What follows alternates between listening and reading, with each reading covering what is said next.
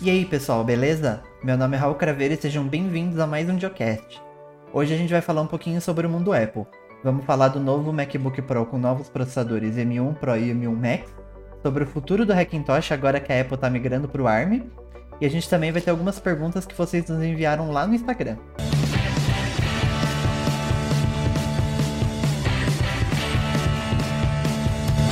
O episódio de hoje tem apoio do OnlyOffice. O OnlyOffice é uma suíte de escritório gratuita e de código aberto, e além das versões de Linux, Mac, Windows e mobile que vocês já conhecem, ele também conta com uma versão para servidores. Com isso você consegue criar um Office na nuvem de maneira privada, seja para você ou para sua empresa. Acesse o site que está na descrição desse episódio e dá uma conferida.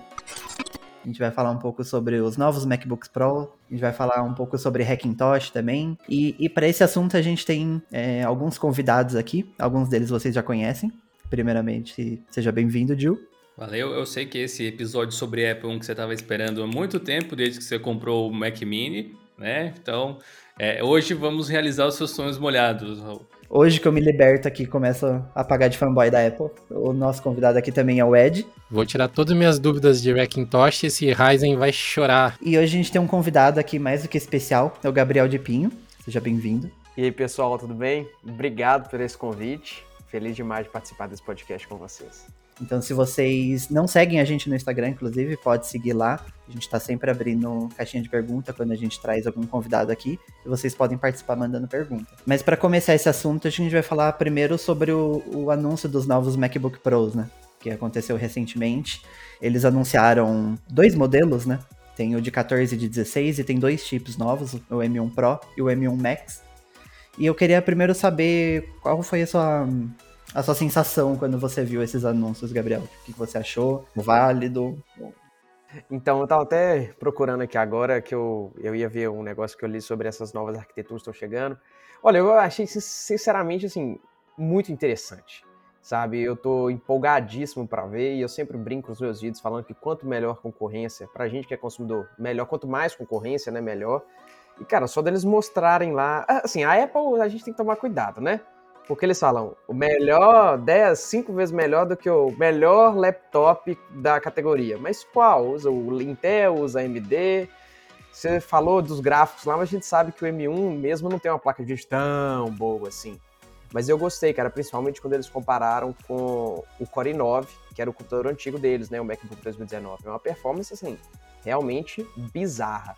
Com certeza eu vou pegar um para testar, nem que seja de empréstimo, empréstimo para eu depois devolver, mas eu estou ansioso e empolgado. Confesso que isso é, inclusive, uma das coisas que mais me irrita na Apple. É esses gráficos que to, toda apresentação tem um gráfico que não significa nada. É tipo, 25% mais rápido que o anterior. Que anterior? 25% mais rápido. É. Você pergunta a fonte e aí eles respondem assim: confia no pai. Tá? É, são, são benchmarks para leigos, né? É igual, é igual quando você vai comprar o um carro. O pessoal até brinca muito falando isso. O que vende carro é o número de cavalos, só que o que ganha corrida é o torque, né? É você sair de uma curva e conseguir chegar de 60 a 100 rapidinho. Você ter um desempenho. Então o pessoal coloca os números gigantes de consumo e de cavalo. Mas o torque, como que é? E o conforto, e segurança, quantos airbags tem? Isso fica sempre depois. É, mas acho que para quem, pra quem curte Apple, acho que tem que já, já saber tomar cuidado muito com essas apresentações, porque os, os caras são bons de marketing, eles sabem pintar. É uma apresentação para quem gosta mesmo, né? Primeiro que é, é uma apresentação cinematográfica, isso a gente tem que dar o braço a torcer, né? Tem que falar que os caras capricham, os caras fazem com gosto, né? Só que é para realmente o fã ficar impressionado, falar assim, caramba, o meu do, de 2019 que eu paguei 3.500 dólares, esse computador é o mesmo preço, é cinco vezes melhor, vou trocar. Entendeu? Sendo que às vezes o cara troca e não roda metade dos programas que não rodava no outro, às vezes por causa do Windows, né, o ARM, a arquitetura e por aí vai. Mas você tem uma coisa que dá para elogiar nessa atualização que teve, ao, ao menos para mim, né? Eu acho que cada, cada um de repente encarou o Mac Pro de formas diferentes mas uh, as modificações no chassi com o I.O., até a própria ausência da touch bar ali. Perfeito, perfeito. Agora eu posso chamar ele de Pro de novo, porque a última edição para mim era meio que de brincadeira, né? Porque uhum. o cara que era Pro que ia usar para trabalhar ia precisar comprar um dongo para ligar em outro dongo, um negócio assim. E eu tava vendo o seu vídeo, deve ter umas duas semanas, de Você fez vários, né, sobre o MacBook Air. Você gostou bastante, né, do M1. Você ainda tá com ele? Eu vi que eu não sei se sua mulher ia pegar ele. Não, tá aqui, tá aqui do meu lado, inclusive, agora. Vai sair a review depois de dois meses nesse domingo, inclusive. O pessoal que tá ouvindo tá completamente perdido no tempo, provavelmente, mas vai sair em breve aí se já, se já não saiu a review depois de um tempo utilizando. E tem muito pouca coisa para reclamar e talvez a principal seja o preço, assim, indiscutivelmente. Tem outros detalhes, mas. E mesmo assim a gente viu que ele ficou mais, eu vou abrir muitas aspas, né? Acessível com essa nova arquitetura ARM, né, pessoal? Porque antes o MacBook Air custava chegar. Hoje a gente acha o Mac Mini na faixa de 5 e pouco, né? 5.200, às vezes umas promoções gato pingado na Magazine Luiza. E viu o de 512 já sendo vendido por 7 mil em umas promoções também, que eu sei, não é um computador barato, mas a gente vai pegar, por exemplo, um Dell XPS i5 é 7500 e claramente tem menos performance. Você não vai conseguir editar um vídeo em 4K no Dell XPS i5. Exatamente. Até em, off aqui a gente tava falando disso, antes eu tava dizendo para eles que eu tava bolando aqui o meu roteiro, né, para review. E uma das questões é justamente essa é um valor alto para você adquirir, indiscutivelmente. Tá, tá, acima da média assim do público brasileiro, eu diria. Porém, se você for buscar outros laptops premium, assim, de faixa de preço semelhante, é, considerando esse fator, o MacBook Air em particular é meio que custo-benefício, dependendo do sim, que você está buscando. Sim, sim, E isso é uma coisa interessante, especialmente pelo fator revenda que esses computadores têm. Né? Você pode é, depois vender eles por quase o mesmo preço que você. Eu acho que não é nem, na verdade, eles que se tornaram acessível. Eu acho que todo o resto do mercado ficou tão caro e, tipo, meio que ficou elas por elas, sabe? Então, tipo, você vai pagar caro no XPS, você vai pagar caro igual no MacBook. Então, tipo. Não, eu, eu acho que eles subiram a barra, cara. Não vou, é assim, a gente tem que dar o braço assim, eles subiram a barra. O chipzinho M1 é muito rápido, é muito fantástico mesmo. E eu, esse M1 Pro, M1 Max aí, eu quero ver o que, que vai acontecer. E pra gente é bom, cara, a gente vê a AMD correndo atrás. Eu tava tentando achar, eu li em algum, algum fórum esses dias falando que a Intel vai lançar uma nova arquitetura, numa nova arquitetura não, vai ser x86, só que uma nova litografia que vai ser para bater de frente com os chips ARM. E tomara, já pensou, cara, que a Intel consiga, consiga lançar um, um x86 tão top que a Apple fala assim, coisa que eu acho difícil de acontecer, eu não sei, gente, vamos voltar atrás, vamos pro x86, porque muita gente está saindo, porque é verdade, muita gente está saindo do Mac porque viu limitações no ARM, né? Por exemplo, meu pai mesmo, ele tem um programa de emissão de nota fiscal que só roda no Windows. Meu pai nunca vai pro Mac, pro ARM, enquanto o Windows não estiver rodando 100% nele. É, o único fator de, é, só mantendo no, no mesmo assunto, o único fator de preço, assim, que eu vejo como negativo é que a gente sabe que a, Apple cobra muito mais caro do que precisaria cobrar pelo equipamento. Tem todo um fator de assim, apelo à própria marca, culto, a, a maçã, né? Como se fala, né? Existe esse fator. Só que quando eles jogam o preço lá para cima, tipo um MacBook Pro desses novos aí, acima de 40 mil reais, isso meio que libera o restante das empresas que estão tentando concorrer no mesmo setor a aumentar os seus preços também, mesmo que tecnicamente eles não precisassem, né? Aumentando a margem de lucro, obviamente, que existe ali, quando uh, as empresas poderiam vender esses computadores de uma forma um pouco mais acessível, com valores mais acessíveis. Infelizmente, acaba prejudicando quem gostaria de comprar uma máquina potente assim, que a, a Apple meio que dita o mercado nesse sentido, né? Se eles jogam o preço lá em cima, qualquer coisa que está abaixo disso se torna barato, mesmo que não seja realmente barato. Um movimento que sempre acontece também quando a Apple lança os produtos novos, em que normalmente ela sobe um pouco os preços, é que começa a inundar o mercado com os Macs antigos, porque as pessoas querem vender os antigos para poder comp comprar o novo, né? Então, possivelmente os próximos meses vão ser os melhores meses para você comprar um Mac antigo em boas condições, com um preço mais interessante. E até um Mac Intel desses mais novos, que são computadores fantásticos ainda, tá muito desvalorizado. Tá muito desvalorizado, porque assim, ou igual no meu, toda quinta-feira eu faço meu LX, né, lá no meu perfil, onde eu, o pessoal me marca, eu falo, coloca foto produto, descrição e preço e eu só reposto. Muita gente consegue vender as coisas, é muito legal a interação com o pessoal. Só que tem gente que perde noção das coisas, sabe? Vendendo um computador 2016 por 8 mil, sendo que o Air M1 na Amazon tá 7,599, entendeu? Então aí o pessoal tá vendo e o preço tá indo lá embaixo. Antes que MacBook 2015 estava custando 5 mil, hoje já tem dois me marcando aqui por 2.200, 2.400. São computadores bons ainda. Entendeu? Se você não precisar rodar o último sistema operacional da Apple, que ele já infelizmente não vai suportar, que queira ou não queira, a Apple está matando o Intel, isso é um fato. São computadores bons para conhecer o ecossistema, para editar um vídeo ele vai aguentar legal. Só que se você for programador e precisar rodar a última build do Xcode, que vai infelizmente precisar do sistema mais novo, aí já não dá, entendeu? Mas assim, eu acho que até para quem tá querendo comprar, igual, igual você comentou, Ed, vai ser bom, cara, vai ser bom. Entendeu? Eu perdi um pouco o brilho, sabe? É, eu já tive Mac demais, cara. Hoje eu já já perdi um pouco o brilho, mas eu gostei demais de ver os computadores. É, você tinha falado da Intel, o próprio CEO da Intel, ele falou que que ele quer reconquistar a Apple, ele quer, tipo, melhorar os chips deles e conseguir reconquistar a Apple como cliente. Honestamente, eu acho que não vai conseguir reconquistar como cliente. Eu acho que, tipo, isso já era, sabe? A Apple não vai simplesmente, ah, vamos parar de fazer ARM e voltar a ser cliente da Intel. Não vai. Mas, por outro lado, que bom que pelo menos ele tá tentando, porque isso minimamente quer dizer que eles acordaram, que tipo, eles não podem fazer o que eles quiserem e estão tentando correr atrás. Demorou um pouquinho, né, pra dar essa, essa chacoalhada. E a Intel, e a Intel ficou muito para trás, né? Você vê a AMD chegando, destruindo processadores de 32 núcleos tudo mais. E eu tô aqui com um Razer de décima geração, que eu tava com o ZenBook de décima primeira e não mudou quase nada. Tipo assim, sacou de questão de um, um pulo pro outro. E a AMD não, você sai de um Ryzen, sei lá, 2600, vai um 3600, o trem muda bastante, cara. Apesar de não ser muito dentro da pauta, né? Mas eu tenho essa, essa situação aqui em casa, porque eu tenho um Ryzen 2600, que é a máquina que eu uso para trabalhar, e eu comprei um 3400 pro meu filho.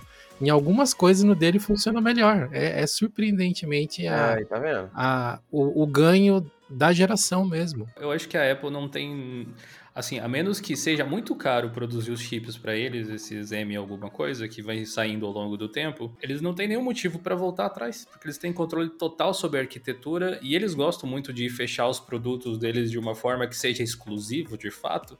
E nada vai trazer mais exclusividade do que fabricar seus próprios chips e colocar, né, ser um SOC, assim, colocar todas as coisas integradas. Mas eu acho que é igual era antigamente, né? Os primeiros computadores da. Eu tô com um notebook aqui da Apple, que é um PowerBook 520C. É o primeiro Mac com tela colorida. Ele tem 23 anos de idade. Ele usa um processador Motorola, que é a arquitetura RISC, se não me engano. Eu acho que é RISC. Eu acho que é RISC. É bem antiga mesmo, sabe? E aí virou o PowerPC. Não sei se vocês lembram disso. Que era Aí tinha o PowerPC G5, cara, que eu, eu, eu já vi a apresentação. Eles esculacham o Pentium 4. Eles mostram o computador Pentium, que era o processador na Apple. Eu já rodei Crysis 1 no Pentium 4, então fritava, mas rodava. Mas era um processador que, assim, em um núcleo, na época ele era top e o PowerPC G5 humilhou. O que, que aconteceu dois anos depois? Intel anuncia o Core Duo, processador com duas threads e logo depois Core 2 Duo, com dois núcleos físicos. E o que, que aconteceu? O Steve Jobs entra, vem um cara vestido de branco, um, um cara tipo de laboratório, entrega uma placa de silício para o Steve Jobs, eles anunciam, Intel e Apple. E mostram o benchmark, o, o Core 2 Duo era 10 vezes mais rápido do que o PowerPC. Então, assim, cara, eu acho que de fato a Apple ficou 5 anos com o PowerPC, eu acho que foi, né? PowerPC G1, G2, G3, G4, G5, deve ter ficado isso mesmo. E voltou para Intel. Então eu acho que sim. Se. Não sei, o Dio falou uma coisa verdade. A, a, a, Apple gosta de manter tudo na mão dela, mas se a Intel chegar, ou a AMD chega com um processador que assim, coloca qualquer outro chinelo. É, eu acho que depende do ciclo que, que chegar até na, na realidade. Porque, por exemplo, assim, se eles acabaram de lançar um chip novo, a Apple, no caso, e a Intel chega e atropela, eles vão ficar com aquela sensação de vamos pensar o que, que a gente faz. Se a gente conseguir fazer um chip melhor para a próxima geração, beleza. Senão a gente considera voltar para Intel. O problema de voltar para Intel é que existe um acordo comercial aí onde ela, a Apple não é que ela perde dinheiro, talvez. Ela deixa de ganhar, às vezes, muito, dependendo de quanto custa para produzir os chips ARM que eles estão fazendo, né? Bom, isso daí é uma, é uma, briga de gente tão grande que a gente só tem que observar, né? Não tem nem muito o que opinar, se for ver. Eu participei de uma conversa com o Marcel Campos, da Asus, né? Tipo um podcast que ele faz também, um, chama Marcel Campos One on One, né? E ele falou, cara, a Intel é tão gigante que se ela quiser, ela acaba com isso. Só que ela tem que querer e tem que inovar correto? Eu acho que de fato, cara, a Intel é gigante, eu acho que ela tem capacidade sim para fazer um chip top, Não sei se vai ser ARM, não sei se vai ser outra arquitetura, mas eu, para mim, eu tô gostando de ver. Entendeu? Eu só, eu fico feliz com isso. Eu fico observando essa movimentação agora, principalmente no redor do mercado de processadores, e uma coisa que eu vejo que tá correndo pelas beiradas, assim, ninguém tá falando é que a Nvidia tá comprando a ARM, né? Imagina só o que, que pode sair disso ainda, né, cara? Se a Nvidia se funde com a ARM e ainda sai, sei lá, um, um processador ARM com uma GTX integrada. Imagina o que, que isso ia fazer no mercado. Nossa, ia ser interessante, cara. Eu lembro que eu acho que era o governo mesmo dos Estados Unidos que tava tentando. Uh, impedir isso. Sim, eu acho que eles estão tentando impedir por, por, acho que porque tinha alguma coisa relacionada a competição, alguma coisa assim, essas, essas coisas de governo, né? Uh, mas uh, o, o, que eu acho interessante de observar na, na postura da, da, Intel, que parece que agora eles estão tentando fazer algo assim, é que eles passaram muitos anos não entregando. Não, não que a AMD não faça isso, talvez, né? Mas eles passaram muitos anos não entregando tudo o que eles podiam. Exato. Eles só lançaram uma versão nova, e como eles fabricam muitos componentes de placa-mãe faziam incompatíveis propositalmente com a versão anterior. Isso é outra coisa que é absurdo. E, e aí o que acontece? O Core i5, que podia ser muito mais potente do que era, lançava capado porque não tinha concorrência. Por quê? Por que, que eu vou colocar tudo que eu posso ser no que vem, ou daqui seis meses eu posso lançar uma versão nova um pouquinho melhor, depois um pouquinho melhor, e aí fazendo Sim. o mercado se torcer a favor. Ainda bem que a gente. Mas, mas, você concorda que são ciclos? São. A gente viu isso diversas vezes acontecer. É que a Intel durou muito, né? Eu acho que é por isso que tem essa sensação. Eu não sei se vocês já tiveram aqueles processadores da AMD FX, FX4300. Cara, nossa, você não precisava comprar aquecedor, não. Aquilo ali resolvia esquentar o seu quarto inteiro. E não tinha um desempenho tão bom. Era lá, oito núcleos, sendo que um, um i3 quad-core, quando a, a, a Intel lançou, né, a quarta geração que já era quad-core, quarta ou quinta que já era quad-core do i3, esculachava o negócio, entendeu? E aí a, a, AMD ficou muitos anos como sendo secundário, né, no mercado. O que que aconteceu? Ryzen. Chega o Ryzen, bota dois pés na porta, e assim, e o que você falou é verdade, é um absurdo, muda o socket todo ano. Às vezes é o mesmo socket, LGA 1100, sei lá, é, se é agora 1200, só que encaixa, só que não funciona. Você vai lá na AMD, faz uma atualização da BIOS e a mesma placa-mãe suporta todos os Ryzen. Isso eu acho assim simplesmente sensacional, ainda mais para o cara entusiasta, né? Que não quer montar todo um PC novo, só vai lá, troca o processador, que é caro, né? A gente sabe que é caro, mas que dura mais 10 anos se bobear. Compra a placa high-end, né? Uma placa-mãe high-end e vai poder usar por vários anos. Eu acho que até hoje, né? Esses novos Ryzen, esses últimos saíram, eles funcionam nas placas-mães antigas, né? Aquelas X470, X370, né? Da Asus da vida. Porque eu tive uma. É, a 470 ainda é, é recente, né? É recente a 470? É, 470. A, a mais antiga é, é, a 320, é, a, é o chipset A320, que inclusive eu tenho um, um Ryzen 5 3400G rodando numa dessas aqui, que é o do meu filho. Em tese era um chipset que já, já tava morto. Mas para um micro mais básico ele aguenta de boa, assim. É, seu filho não vai fazer overclock nem nada e nem esse processador aguenta, né? Que ele é o G. É o G. Não, meu filho tem, tem 9 anos, tá? Tô feliz da vida com a máquina dele, né? Ah, tá rodando o Counter-Strike dele lá, 100 frames e boa. Minecraft. Mas é aquela, né? Acho que é, entre a Apple e a Intel eu tô do lado da briga, né? Acho que enquanto. eu tô ali com a pipoca aqui, ó. Só, só... Né? Enquanto, enquanto tiver bom pro consumidor, eu acho que tá, tá tudo certo. Exatamente. Assim, isso é uma frase que é, é fato. Concorrência é sempre melhor pra gente. É difícil, né? Às vezes, todos os tipos de concorrência, tá? Mas é. Sacou? É, no final é melhor. Pro consumidor é melhor pro consumidor. Sim. Eu sou de uma cidade minúscula, tem 16 mil habitantes, no interior de Minas Gerais. Um dos supermercados maiores da região, chama Três Irmãos, abriu um o supermercado lá. Virou o shopping da cidade, o pessoal tava indo passear. Os supermercados pequenininhos, que são de pessoas locais lá, mas que assim, já riquíssimas, fazendeiros e tudo mais, perdeu muito comércio, perdeu muito. O que, que aconteceu? Eu cheguei lá, promoção, Heineken 2,90. É, não sei o que, promoção, promoção, expandiram, fizeram estacionamento. O que antes estava estagnado, eles estavam confortáveis. Chegou uma concorrência falou assim: opa, vocês vão, ó, vocês vão tomar para dentro, é melhor vocês correrem atrás. E quem ganhou?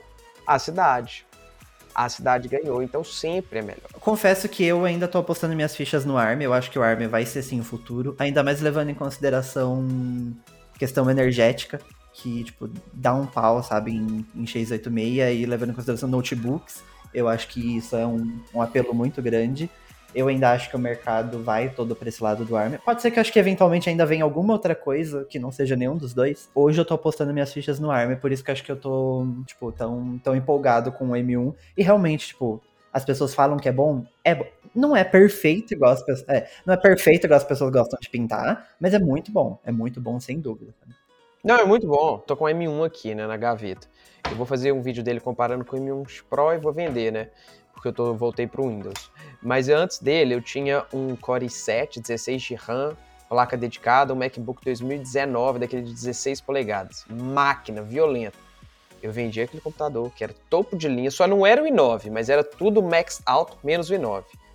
E fui pro M1, pequenininho, levinho, fininho, 13 polegadas. E se eu te falar assim, não tive perda de produtividade, eu vou estar tá mentindo porque algumas coisas eu tive que rodar via Rosetta, né, que é o tradutor binário dele lá, mas, velho, não passei aperto, viajava, a bateria durava mais, então, assim, foi algo realmente fantástico. Eu sei de muitas pessoas que fizeram a mesma coisa. Tinha um i9, i7 top, venderam e compraram o M1. Tô até com medo de ver, né, o que, que a gente vai ver com essa questão do M1 Pro e do M1 Max, porque se o M1 normal já, já é esse, esse monstro, e, e, eu quero ver, inclusive, o que eles vão trazer para um Mac Pro da vida, né? Porque é o último que falta, né? De colocar M1. O iMac Pro e o Mac Pro. São os últimos Intel. Se você entra no site hoje, tem aquele iMac Pro que é o Black, né? Que é o que tem Xeon ainda. Essa linha eu acho que eles mataram, não mataram? Não, se você entrar, se você entrar ainda no site da Apple, ela, ele tá lá, o iMac. Só que é aquele iMac, olha só, é o 27 polegadas, não é iMac Pro, desculpa. É o 27 polegadas, ele é o último que tá com Intel ainda. Fazendo um exercício aqui de futurologia, eu acho que com o advento do ARM, a gente pode acabar sendo presenteado aí com Macs com dois processadores, né? Na mesma placa. Que aí poderia ser um processador dedicado, talvez, para baixa performance, para você poder ter uma performance energética maior, e o parrudão, que vai ser o cara que vai aguentar o workload pesado, que é a estratégia que a maioria dos, dos smartphones utilizam hoje, né? E como eles estão batendo muito nesse lance de performance energética tal, talvez seja um caminho natural até. Numa máquina que seja de médio para Pro, porque ter uma arquitetura assim acaba encarecendo um pouco a engenharia do produto, mas é um caminho possível que a Apple pode acabar tomando, já que agora o controle do hardware é totalmente dela também, né? Eu acho que o ponto principal é eficiência. É o que o, o, é, o, o Raul falou. Porque de fato não tem como, vai nada bate RISC, né? RISC 5, né? RISC V, né? Que o pessoal fala. E ARM no quesito eficiência. Ainda, né? Até hoje não bateu. Só que eu acho que assim, performance X86 ainda tá parrudão. Só que, é claro, esquenta pra caramba. O X86 tem muito tempo de maturidade nesse mercado em particular, né? Mas se você for observar, a gente de vez em quando cobre os supercomputadores também. Os principais supercomputadores do mundo para fazer cálculos científicos, etc. É tudo ARM hoje em dia, praticamente. Justamente por converter melhor a eletricidade em. Né, ter, um, ter uma, uma, uma eficiência melhor, né? Essa palavra, acima de tudo. E isso que o Ed falou é possível, de fato, a gente vê muitos celulares. A Google lançou essa semana, acho que foi o novo Pixel, tem um esquema desse tipo aí, com, com processadores separados e, e alguns focados em eficiência e outros focados em performance, mas o próprio M1 tem não processadores separados, mas núcleos, né? Separados para. É, são núcleos, isso. Isso, não são. É, não é físico separado, exato. É. Né, não são dois chips, mas é no mesmo chip você vai ter. Exatamente. Você tem alguns voltados à performance e outros voltados para esse tipo de coisa também. Mas o interessante desse SOC, desconsiderando o fato que você não pode trocar nada, né? Tudo ligado em si, é que está começando a ser incluído outras coisas também. A Apple já incluiu no próprio M1 aquela parte de Neural Engine lá, que é interessante. E agora, nessa semana que eles anunciaram os novos Mac Pro, tem um chip dedicado para decodificar ProRes, que eu achei super legal também. Eu acho que esse tipo de coisa vai acabar acontecendo cada vez mais e mais, né? Tomara que chegue algo no mesmo nível, assim, para PC, com Windows, com Linux também Seria bem legal. Então, aí nesses MacBooks também, a gente viu, né, as portas voltando. Assim, não dá para falar que, nossa, que ótimo da Apple, porque ela tá resolvendo um problema que ela mesma criou, né? Então, tipo assim, parabéns por fazer o mínimo. Mas, eu acho que, né, é algo bom também a, a se ver, né? Porque, tipo, agora a gente finalmente tem um HDMI de novo. Entrada de SD, SD card. Sim, é, apesar de eu pessoalmente, tipo, nunca usei SD no computador, mas assim, levando em consideração que é um computador pro mercado Pro. Ah, eu já usei muito, viu? Tem que ter, né, sabe? Tipo, é o público-alvo dela. Tipo, todas as apresentações sempre tem, tipo, falando de fotógrafo, de edição de vídeo, essas coisas. Então, tipo, não faz sentido algum não ter, sabe? É, voltaram o MagSafe, que acho que. Ah, é. Vi muita gente feliz por isso. Eu achava legal, eu tive um Mac de 2000 e... Acho que era um Late 2012, eu acho, alguma coisa assim, que tinha o MagSafe. Achava bem bacana. Salvou ele de um tombo, de fato, uma vez. Mas... Uh o M1 aqui, esse MacBook Air, ele tem. Você carrega ele pelos USB, né? Normal e tal. Uh, sendo cuidadoso, você não teria muito problema também. Eu achei ok, legal que tem ali, mas para mim o grande diferencial foi a volta das outras portas. Achei mais importante que o próprio MagSafe. É, e uma das coisas que a gente teve também é o primeiro MacBook com Notch, né? É. Ah, isso aí, velho, não sei não. Cara, olha, eu, eu vou ser sincero, eu achei feio, só que eu não entendi porque não tem o Face ID. Eu pensei, ah, pô, vai ter Face ID, mas não falaram nada disso. E só que eu achei uma coisa interessante, foi uma jogada até ok, que a barra de tarefa, igual no Windows é embaixo, né, onde tem os programas abertos, a nossa barra de tarefa no Mac fica em cima. E o Note ocupa literalmente só aquilo. Então você tem mais área, a barra subiu, o programa tem, tipo, beleza, Gabriel, é, sei lá, meia polegada a mais de tamanho. Mas eu achei ok, você coloca uma barra preta ali, ela some. Eu achei feio, mas eu sou, um, eu sou uma formiguinha pegando meu grãozinho de arroz e eu não vou entender nada disso. Mas é. Eu achei feio também, mas ach... apesar de ter esse fator aí, eu, eu quero ver como é que os programas vão se comportar. Porque apesar disso, apesar da barra ser em cima, o Mac também tem o global menu na barra, né?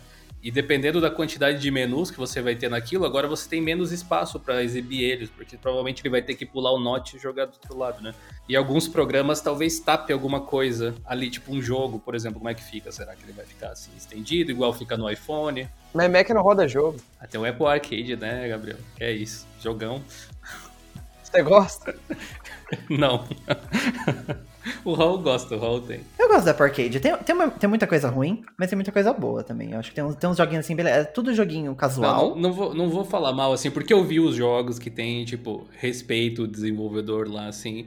Mas eu não costumo jogar esse tipo de coisa, assim, eu não me vejo pagando uma assinatura para isso, mas cada um sabe de si, né? O que eu achei legal muitas vezes foi isso, sabe?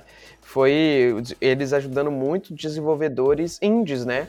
Porque acaba que é uma grana para isso. Eu acho que o apelo do Apple Arcade é mais no mobile, para ser sincero, do que no, no, Mac, mas. Claro, é, também acho. Mas é bom que é tudo em uma assinatura só, então, tipo, pelo menos tem alguma coisa. E tem, e tem alguns joguinhos legais. Tem bastante jogo da Manita Design, tem, tem um joguinho lá de espadinha que eu joguei em live que eu esqueci o nome. Eu, eu falei games ali, mas na verdade, assim, softwares em tela cheia, né? Qualquer coisa que você vai ver em tela cheia, ele vai se fazer presente, assim.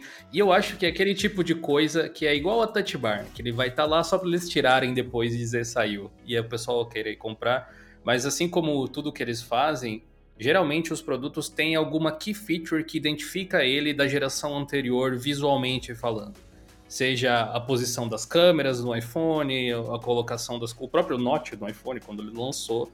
Então isso tá ali no, no, MacBook Pro também. Agora, quem vê um Note na tela do MacBook Pro vai saber, opa, esse cara tá rodando, tá, tá com a última versão de Macs disponíveis é um fator psicológico ali de marketing, mas eu não sei se realmente é tudo isso não, sabe? Se, se, precisaria. Mas o pior de tudo é que as outras empresas vão copiar, né? Então a gente vai começar a ver no mercado outros computadores com isso, provavelmente. Eu não assisti a apresentação desse MacBook, né? Eu só fui ver depois as informações, o pessoal reclamando e tal. Mas visualmente, para mim, o Note dele é exatamente igual ao Note do, dos iPhones. Dos iPhones, principalmente os de tela maior, né? Parece, né? Dos novos. Então isso até me parece uma jogada da Apple, porque é tudo uma linha de produção só. Eles vão fabricar um pouquinho a mais de notes que eles usariam no, no iPhone ou no iPad e vão colocar no notebook. porque para eles é a mesma tecnologia, provavelmente, da câmera frontal. Devem dar uma capada, talvez, em algum recurso, porque não vai precisar de uma câmera tão eficiente. Parece, né? Dos novos. Mas gera uma identidade visual consistente e, de certa forma, economiza engenharia, porque eles não precisam pagar um fornecedor diferente para desenvolver a câmera dos MacBooks, né? Usa a mesma que já vem, uma versão diferente da mesma que já vem nos iPhones. E é uma câmera 1080p agora também, né? Finalmente, né? Era uma câmera resolução batata desde 2012. Pelo que eu vi, ela ainda não é tudo isso, mas pelo menos realmente ela é bem, bem melhor, bem melhor do que aquela batata que era, que não faz sentido. É que, é que webcam de, de, laptop, infelizmente, não é um negócio que você pode esperar muito assim. Se você, se você encontrar alguma que não seja horrível, já agradeça. Eu acho que a melhor que eu vi foi do Dell XPS, de todos. Dell XPS, de 13 polegadas que eu testei. Foi assim, a única que eu falei, olha, essa daí bacana, achei legal. Mas o resto. Então, eu vi no Twitter algumas pessoas mostrando como que ia se comportar, tipo, quando a barra ali, quando o menu, tipo, passa do tamanho do, do Note. Eu achei que fosse, sei lá, é, ou você conseguir rolar, ou ter, tipo, um menu para abrir. Mas não, ele simplesmente vai pro outro lado do Note. Eu, tipo, eu quero ver, tipo, se, se algum software que for tão grande, o que vai acontecer quando eu chegar, tipo, nos ícones lá da direita, né? Ficou horroroso mas tudo bem. Fica horroroso, mas tudo bem. Se fosse no Windows, o pessoal tava indo incendiar a sede da Microsoft, né? Aham. Uhum. É verdade, eu não pensei nisso, é. Ficou horroroso, quero dois. Não, mas eu acho que esse é o menor dos problemas, na real, porque são poucos os softwares que, que chega a ter um menu assim tão grande, acho que pra atravessar, sabe? E eu vi que, tipo, softwares que não não tão, tipo, preparados para esse Note, ele simplesmente vai a barra ficar antes do Note, sabe? Vai ficar aquela barra vai ficar preta provavelmente deve aparecer o, o, horário, essas coisas, mas ele só vai ficar preto, ele não vai subir. Mas, então, mas o desenvolvedor pode ajustar o software dele para poder se adaptar e usar o espaço inteiro. Tipo, aí se ele fizer isso, dá. Só que aí depende muito. Vamos, vamos esperar a review do Gabriel aí quando chegar os laptops para ele. Cara, tô tentando conseguir. Eu tentei comprar um na. Tentei comprar um na, na pré-venda, só que eu não consegui vender meu carro antes, não. Aí eu vou ver se alguém me empresta um. Ai, cara. Mas tô brincando, um brother meu de São Paulo provavelmente vai comprar. Ele tem uma produtora, ele é fanboy Apple do jeito doente até. Américo, abraço pra você. e aí eu qualquer coisa eu dou um pulo lá, vou testar, vou gravar e, e devolvo para ele. Ou às vezes pego um, né, e depois vendo, porque é, isso é uma coisa verdade. A Apple tem uma liquidez muito fácil, né, cara? Esses produtos mais top. Mas, cara, tem muito produto que tem uma liquidez muito top. Eu tô vendo o, o, computador da Razer, né? Eu tô com o notebook da Razer, que é o Garimpay. Raro de você ver aqui no Brasil. A não ser no Instagram, uns 15 me mandaram, velho, eu quero esse computador. Quanto você quer nele? Te dou um Mac 2018. Você quer? Não, não quero. Eu tô testando ele ainda. Mas eu tô ansioso para testar, velho, esses novos computadores. Mas não vou ficar com pra mim, não. Então, mas ainda essa questão do, do Note, eu acho que primeiro eles adicionaram pra. Primeiro para ir criando uma familiaridade com, com o Note, as pessoas realmente enxergarem aquilo e falar, tá, é um MacBook. Por mais que você veja outras empresas copiando, você sempre, tipo, ah, você via um outro celular com Note, você falava, ah, tá copiando a Apple, sabe? Marca ali que é, é, é um design da Apple. A gente acha meio estúpido? Acha, mas. mas é, o, é o que difere eles, né? O que diferencia eles ali de, de outros dispositivos. Mas eu acho que. É, é estúpido ter um Note só para uma câmera 1080p, mas eu acho que eles estão usando isso para, tipo, num, numa segunda versão. Aí eles adicionaram o Face ID como, tipo, um, uma novidade. E aí, tipo, já tem um espaço ali, só, tipo, ah, agora tem o Face ID, sabe? E para quem já comprou esse, poder vender e comprar um outro com Face ID, sabe? Sim, o, o que as pessoas têm que entender é que, assim como eu falei da Intel antes, não só a Apple, mas muitas empresas de software, que a intenção deles é vender algo para você, seja o software, seja o produto físico, ah, quando possível eles vão granular as atualizações para que eles sempre tenham algo novo no próximo produto. Não é que a Apple não teria condições de colocar o Face ID agora ali, provavelmente. Porque eles não querem, né? Tem outra opção. A própria ah, adição das portas que a gente falou ali, que o, igual o Raul falou, estão resolvendo um problema que eles mesmos criaram, é exatamente esse o ponto. Deixa as pessoas quererem isso, ficar alguns anos sem, para que quando lançarem as pessoas vão lá e comprar de novo. Daqui a pouco eles voltam atrás em alguma coisa, e assim é o jogo ao longo dos, das décadas. Né? É, acho que é, Acho que até porque se eles colocassem o Face ID agora também, ele ia ficar meio ali como em segundo plano, sabe? Porque ia estar tá todo mundo encantado com o novo processador, com, com, todas as portas, e o Face ID ia ser tipo, ah tá, tem Face ID também. Enquanto numa futura versão eles podem colocar, ah, agora tem o Face ID, tipo, fazer todo aquele buzz em cima disso, né? Tipo, uma grande novidade da versão. Outro detalhe desse lançamento aí, a taxa de atualização da tela dinâmica, né? Em qualquer outro lugar você chamaria assim, eles chamam de ProMotion, que meio que modifica a frequência do monitor do computador de acordo com o conteúdo que está na tela, economizando bateria quando não precisa, né, de uma alta taxa de atualização. O que, que, você achou disso, Gabriel? Você já testou alguma coisa que tenha isso? Talvez o iPhone? Não lembro se você já fez alguma coisa. Não, o assim. iPhone não, mas assim, eu, já, eu, eu tô com o Z Flip novo, né? Inclusive, eu ainda não passei tudo no meu iPhone para ele, que eu tô na dúvida se de fato eu ah, vou 100% pro Android de novo, porque eu, eu, gosto muito, ou se eu mantenho o iPhone por causa do Instagram. Mas eu até fiz alguns storyzinhos com o Z Flip, o pessoal, caramba, não, não percebeu a diferença, né? Porque eu mando, eu gravo com a câmera, passo no CapCut, que eu sempre legendo, depois mando lá. E, velho, quando você usa uma tela de 120 Hz, de fato é difícil se olhar para uma 60. Tô falando até porque o meu Razer Blade tem uma tela de 120 Hz no monitor de 13 polegadas e é muito legal. É bacana para você usar no dia a dia, você vê que fica mais fluido, mas é mais legal para jogar. Não achei o uso eficiente para edição de vídeo, tô falando agora no lado profissional, tá?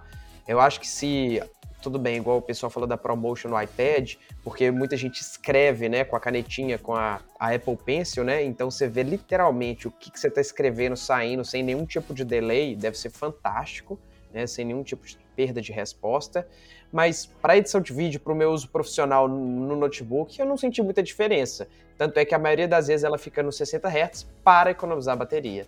Aí eu queria saber como que a Apple, o, o que, que ela vai colocar os 120 Hz, vendo um filme, às vezes jogando, será que identifica um jogo e vai para 120 Hz, depois volta a 60? Eu quero que testar para ver. Pelo que eu entendi, o que, o que eles explicaram é que ele iria uh, fazer o match com o conteúdo. Então, se você estivesse assistindo, é, sei lá, um filme a 24 quadros, ele poderia baixar até lá, se, se fosse o caso, entendeu? Ele vai travar também a 24 a tela. Ou 30 Hz. Supostamente, né? Ah, o jogo tá rodando a 80 vai pra 80. Algo assim, sabe? Eu vi que tem uns negócios tipo absurdo também, tipo, você tá rolando a tela, ele aumenta um... E depois ele para, né? Depois e depois quando você para, está lendo fixo, ele diminui. Não sei até que ponto realmente vai economizar tanta bateria, porque ao mesmo tempo que, tipo, beleza, a maior parte do tempo vai diminuir, mas você também tem que ter todo esse controle de ficar acompanhando, então espero que realmente economize, que não fique elas por elas, mas me parece uma tecnologia, assim, bem interessante de se ter. É, eu, eu acho legal. Eu acho, sinceramente, legal a tela de 120 Hz. Não sei qual smartphone que vocês estão usando, mas é bem bacana, principalmente jogando, assim, você vê uma diferença, sabe? Mas eu acho que no uso do dia a dia. A planilha do Excel não vai dar tanta diferença assim. Não vai, cara, não vai. Minha tela, igual eu tô te falando, meu Razer Blade, ele fica só no 60. Quando eu vou jogar um Age of Empires, que eu tô viciado no Age of Empires 2 Remake, porque eu tô tô hypadaço com o 4, cara. Não sei vocês, eu sou um cara dos PC gamer também, sabe? Antigo PC gamer. E, e aí eu jogo em 120 Hz, é fantástico, um, um Counter-Strike. Eu tô falando sério, essa tela desse notebook aqui em 120 Hz, eu jogo com a mesma competitividade do que meu monitor 240, porque minha placa de vídeo, né, ela aguenta empurrar. Mas para os profissional, diferença nenhuma. Opinião minha, tá? Eu quero ver os reviews de quem edita foto, quem tem, como chama aquelas tablets digitalizadoras? É, essa é tablet digitalizadora, é mesa digitalizadora, quem é, de, é desenhista, né, designer. Isso eu quero ver o pessoal, a opinião dos outros. É, eu acho que chega naquele nível de coisa que é legal ter, mas se você não tem, não é uma grande perda também. É, exatamente. É um, bônus legal para você. Exatamente. É. E, tem, cara, tem coisa que é impressionante, né? Como que a tecnologia. Quando o USB-C começou, que o pessoal. Uma coisa que eu não entendo, por que, que o iPhone não usa a bosta do USB-C até hoje? Mas tudo bem. Já, provavelmente ano que vem a gente vai ter. Mas Hoje, eu, igual eu falei no vídeo que eu fiz migrando do Mac, eu falei que um dos motivos para eu comprar um computador, um, desculpa, uma das features que era must have para mim é o USB-C com carregamento. Eu não quero mais computador com plug proprietário, porque às vezes eu viajo para o interior, eu levo numa mochilinha pequenininha tudo. Meu Nintendo Switch, meu notebook e meu. Ah, no caso, tem que levar um cabo pro iPhone, né? Mas se eu não tivesse, eu levava um Android. E, cara, eu levo um carregador. Eu comprei um carregador da Baseus de 120 watts, 100 watts, e ele carrega tudo. Isso é muito prático, de um jeito que vocês não têm noção, e eu só percebi na prática. Então, assim, o USB-C é o padrão. Beleza, o mercado adotou. Computador hoje que não tem, para mim é um ponto negativo. Nesses ultra portáteis, né, ultra finos e tudo mais. Vamos ver como vai ser essa questão da tela. Se for algo que o pessoal agregar, igual o Gil falou, se for algo que o pessoal quer, senão não faço questão nenhuma. É igual tela 4K, cara, vou ser sincero, não adianta nada um computador pequeno, igual o Dell XPS com tela 4K, sendo que o Windows vai lá e coloca o escalamento dos ícones em 200%. É melhor você comprar a tela Full HD, pô, e usar 120% de escala, você entendeu? Tem Sim. coisa que é só para vender. Vamos ver. Tem boa parte dessas features mais high-ends, assim, que elas fazem muito sentido para nichos, não para o público em geral. Exato, é, exato. É, por exemplo, a gente tá falando de telas 4K, né? Faz pouco tempo eu comprei uma tela 2K pro meu computador de trabalho aqui, de 165 Hz, assim, tô amando a tela. É, eu não jogo nenhum não, para quem edita, para quem edita é fantástico, fantástico. Eu não jogo nada que precise disso, né? Tipo um, um competitivão maluco aí que qualquer milissegundo faz diferença. Mas tem sido uma experiência boa no dia a dia. Eu tô com, com essa tela que é high-end do lado de um monitor da Dell de 30 anos, assim. Então, às vezes, quando eu passo de uma tela para outra, o mouse, você nota você nota como que é grotesca a diferença de fluidez do mouse correndo, do, as, a página de internet rolando e tal. Então, assim, mas eu edito filme no DaVinci Resolve, eu edito música no Audacity, é, eu desenho no Inkscape, no GIMP, quase que o dia inteiro. Então, faz, faz diferença para mim ter essas features. Mas, sei lá, para pessoa que tem um iMac, que a maioria dos iMacs não são voltados para uso profissional, né? Talvez essas features acabem sendo uma coisa que ela olha, eu tenho isso aqui, olha que maneira, que legal, mas... Que o iMac, eles ainda, tipo, no jeito que eles vendem, pelo menos, eles passam muito de ser o computador da família, o computador para ficar ali na, na sala, pro, pro filho. Eles sempre colocam, né, um, um pai ou filho jogando também o controle de Xbox, não sei porquê, porque, né, não tem jogo mas tudo bem. Mas, mas eles sempre passam muito essa visão. Mas hoje, né, com o M1, tipo, meio que o que você faz em um, você faz no outro, né? É, mas, mas realmente, tipo, eles acabam não passando o foco, né, de, de ser gente que vai editar muito ou que vai jogar alguma coisa. Então, e agora, né, com a Apple cada vez mais indo pro ARM e matando, né, o, o, os notebooks com Intel, né, acho que tem acho que três dispositivos. Tem um Mac Mini com Intel ainda à venda, um iMac com Intel é, é tem um. É, tem, tem um Mac Mini ainda, o, a última geração de Intel eles ainda vendem. Tem um, um iMac e o Mac Pro. Então, tipo, questão de, sei lá, dois anos a gente vê a morte do, dos, dos Macs com Intel. E o que você acha que vai acontecer com, com o Hackintosh, né?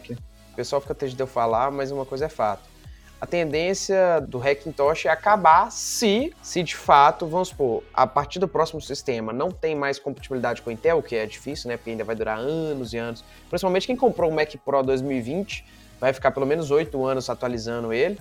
Mas se, vamos supor, o próximo sistema não funciona mais Intel e eles mudarem todo o código do, do, do software, do, do, sistema, desculpa, a tendência é morrer o Hackintosh. Se, essa é a opinião minha, se a gente não vê ARM no desktop. Porque se a gente vê um computador de mesa, bonitão, com um processadorzinho ARM, provavelmente o pessoal vai querer fazer Hackintosh e vai fazer Hackintosh. É o que eu acredito, tá?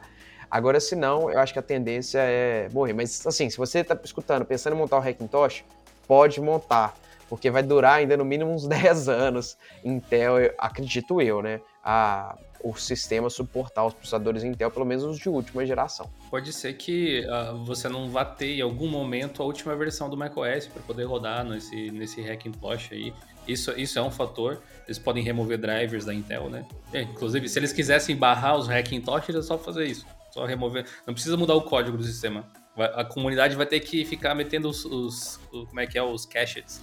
Cast, cast. É, cast. É uma palavrinha difícil. São os, os drivers pro, pro macOS, digamos assim, ali. Mas existe uma possibilidade que, inclusive, não envolve a necessidade de ter desktops ARM, que é virtualização. Utilizando. Talvez, talvez os Hackintoshes uh, mude a forma com que a galera faz Hackintosh. Vai ser uma máquina virtual, né, Dinho? É, ao invés de, de usar um Clover, um OpenCore, uma coisa assim, talvez as pessoas coloquem um, um hypervisor tipo 1, tipo um Proxmox, tipo um, que, um Hyper-V da Microsoft ou alguma coisa assim. É, como é que é o, é o XE, eu acho que é da VMware, se eu não me engano. Enfim, rodando desse jeito, porque hoje em dia a galera já faz isso, né? Já existem formas. Então você sobe um microsistema operacional, tipo um, um Arch Linux sem interface, por exemplo, ali, roda ele e já coloca ele para bootar direto, né? E aí você vai estar tá dando boot no macOS. Agora, como fica a virtualização de ARM dentro de um x86 é uma grande pergunta, porque a tendência é que não seja muito bom, né? E a questão também da performance, né? Porque muita gente pensa nisso para poder trabalhar, não sei como seria. Não sei como seria.